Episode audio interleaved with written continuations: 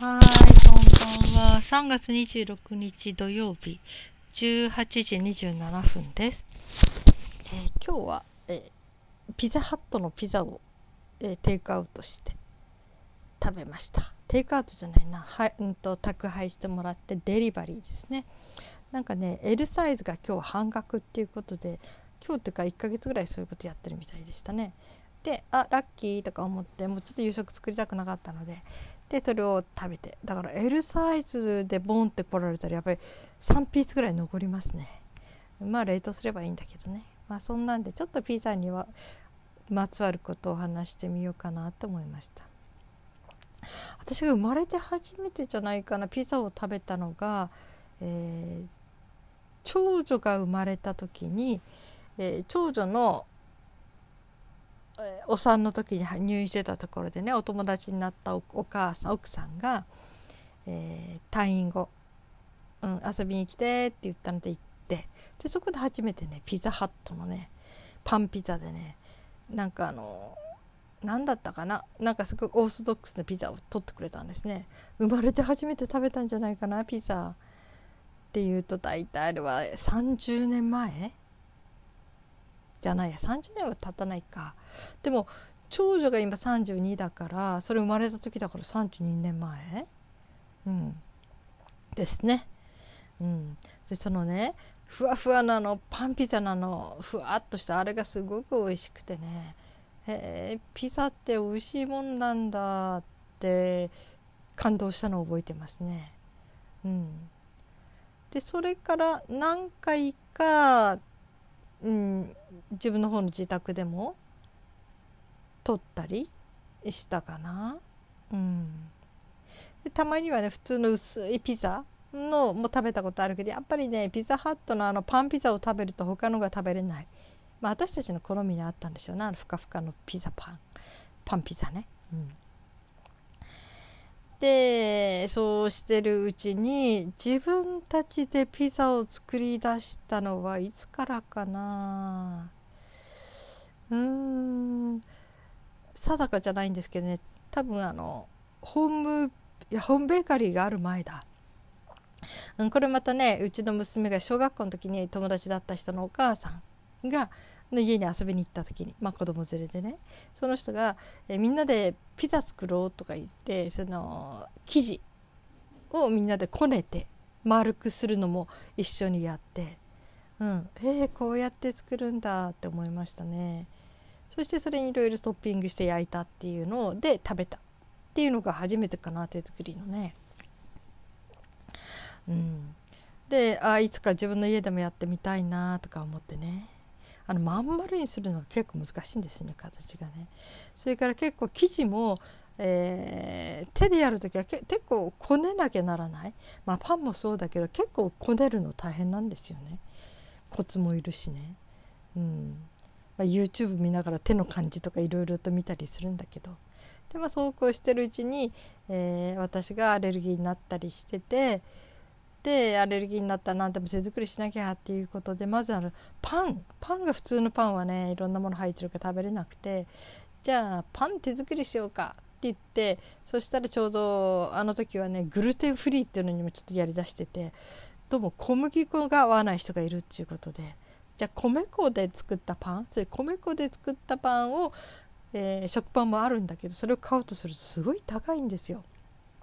まあ、そこら辺に売ってないからネットで注文して取り寄せるって感じなんだけどちょっとこれを主食にするにはお金かかりすぎるっていうんであのホームベーカリーで米粉パンを作れるっていうの知ってねじゃあその高い食パン買わないで米粉買ってきてホームベーカリーでパンを作れば我が家で食べれるなと思ってホームベーカリーも使い出しましたね。ちょうど近くのリサイクルショップ店行ってそこにホームベーカリーが2,000円くらいで売ってたので。それで早速買ってきて、うん、初めはその米粉パンを作るのに使ってましたね。結構美味しくできましたね。やっぱりパンパンの焼きたてパンって美味しいですからね、うん、もうそれだけでお客さん来ても喜んで食べてくれるみたいなね、うん、感じがあって。うん、でそうこうしてるうちに、うん、あのーなんていうのかな。パンがあ米粉パンじゃないパンも食べれるようになって、うん、そして強力粉とかね、うん、でなんかねちょっとオーソドックスになってきて我が家的にパンを作ることがね割と気楽な作業になってきて。そして娘もいろいろ作って今度そのとにかく一番大変なこねる、うんうんと、パン生地をこねるという作業を機械がやってくれるのがすごく楽でね。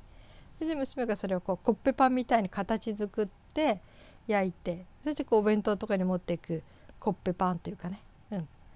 にして。で中にいるスウインナーとか挟んだりして夫に持ってってお弁当に割った持ってってもらったりしてましたね。まあそのパンは冷凍しとくとかね。ストックして、うん、そんな時期もありました。でそのついでにあピザ生地もできるね。ってことでピザ生地はパンよりは早いんですよ、うん、でそのピザ生地をこねて、うん、そしてあとは形作っていろんなものを乗っけてトマトソースとかね自分たちで作ってねネットとか見ながら、うんえー、作ってあのお肉とかシーフードとかそういうものに乗っけてで、えー、とろけるチーズを乗っけて焼くと。うん、でピザができますね。うん、ということをたまにするようになりましたね。うん、結構でもそれもちょっと時間かかってたんだけど超簡単な手作りピザの作り方とかってネットで見つけたので、もう分量も何も私はもっぱらそれでそれだと本当に12時間のうちにできちゃうのかな？いろんなものがね、うん、便利で。それでピザ生地をピザを作ったりしてましたね。結構ね大さえできちゃうとあとはもうその辺にあるものを炒めたりね焼いたりしたものを、えー、野菜でもお肉でもお魚でも乗っけて魚ってサンマとかいうサバとかいうわけにいかないけどね、うん、まあねあのお魚でもね、うん、白身魚とかね。まあエビとか、うん、イカとか。そういうもの。鮭でも料理の仕様によっては使えるかな。なんかそういうものを乗っけたりして。味の方は、えー、トマトソースがない時はちょっとマヨネーズとちょっとお醤油とかでそれからなんかいろいろとソースも、あのー、適当に作れば作れるもんだから、うん、そうやって結構ピザ楽しんだりしてましたよね。かといって月1回作んないかな。2ヶ月に1回ぐらいかな。うん。でしたね。まあそういうのでピザとの出会いと。それでその後であるのに出会えーと思ったら近くにあのドミノピザってできたんですよね。昔も知ってたような気がするけど薄かったパイピザだよねとか思ってて。そうしてるうちに一回撮ってみようかと思ってその広告を見た時にあの全て無添加って書いてたんですよありえないでしょと思ったんですね。あのピザには添加物入ってないにしてもソーセージとかねサラミとかそういうものが無添加だったらこれはすごすぎると思ってそれならと思ったら直接電話したんですよ。そしたらその人もなんかあの調べてくれてちょっとわからないのはもっと大元のところの電話番号教えてくれてでそこでも細かく聞いたら全て無添加だっていうことを聞いてびっくりして感動してねいやそりゃお金かかるでしょうとか思ったんだけどその素材にね、でまああの一回食べてみようと思って食べてみたらなるほど。娘と「ああ自然食品店に売ってるソーセージだね」とか「ウインナーだね」とかね「サラミだね」って感じなんですよ。自然食品店のそういうの食べたことあるから。だけどこれならうちでも作れるって彼女言って、うん、なぜかね味がねこう全ての人に万能にできているというか、えー、要するにほ、あのー、病院の減塩食みたい。減塩してるわけじゃないんだけど要するになんか特別に美味しいわけでもない。けどまずいわけでもない。オーソドなんていうのかな。誰でもとりあえずは口に入れられる。あとはお好みで甘くしたりしょっぱくしたりしてください。みたいな。そんな感じ。確かにでも素晴らしい点はその素材が全部無添加のものでできてるということ。それはありがたいんですよね。私もあのね普通のピザハットを取るにしても、えー、やっぱり、えー、の加工品は全部添加物入ってるので痒くなっちゃう。まあお肉そのものだったらまだいいんだけどね、うん、だけどそのねソーセージとかサラミとかそういうものになると、うん、私も失神できちゃうので、うん、だから我が家的にピザを頼む時はあの、プルコギみたいな感じの要するにお肉が主のもの。ゴロンゴロンとね、うん、そういうものにするんですね。で、えー、まあそのねドミノピザの場合はただすごいことだなと思いましたねああいう自然素材をいっぱい使うのがねやっぱり感心しちゃいましたね。うんそれになんかテレビのねニュースあのコマーシャルもやってるしいやどっからそんなお金出るんだろうとか思ってこれドミノピザの、えー、社長はなんかよほどの裕福層で、うん、なんかその生産採算度外視してやってんだろうかみたいないろいろ憶測しちゃいますけど確かに本当に無添加であるということはありがたいことです。うん、私が他のピザ普通のピザ屋さんでは食べれなかったそういうサラミとかソーセージの入ったピザもどのピザも安心して食べれるというのはもうめったにないことなのでとってもありがたいですね。うんただ娘にするとねこの味ならうちで味付けた方が美味しいってかたくなに言うのでなかなか取ることができないんですけど、うん、ただ本当に何にも入ってない余分なものが入ってない素朴な味という面では、うん、私は本当素晴らしいピザだなって思ってます。うん、でそれをとまた別にピザハットのあのパン生地は大好きですね。そしてあの添加物って言っても意外とねその、えー、加工費を抜いちゃったお肉だけとかねお肉とチーズとトマトだけみたいな感じにするとさほどね添加物が入ってない感じがしてね、うん、大丈夫そうな気もします。うん、まあねピザってね。本当にそっか初めて食べてから30年も経つんですね。うん。そんなに経つとは思いませんでしたね。本当にすごいですね。うん。日にちの流れというのは、うん、私たちがちっちゃい時なんてねピザなんてなかったしね。うん。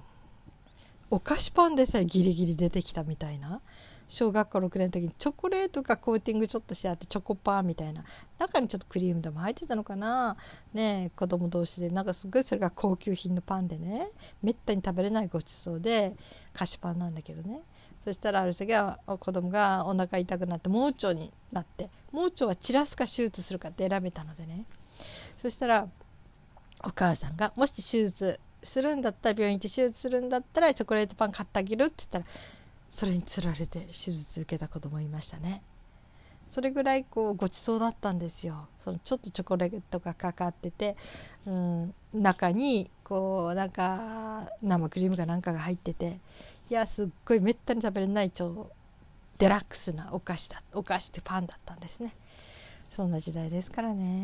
ん、ピザなんていうものは知りませんでしたね。はい。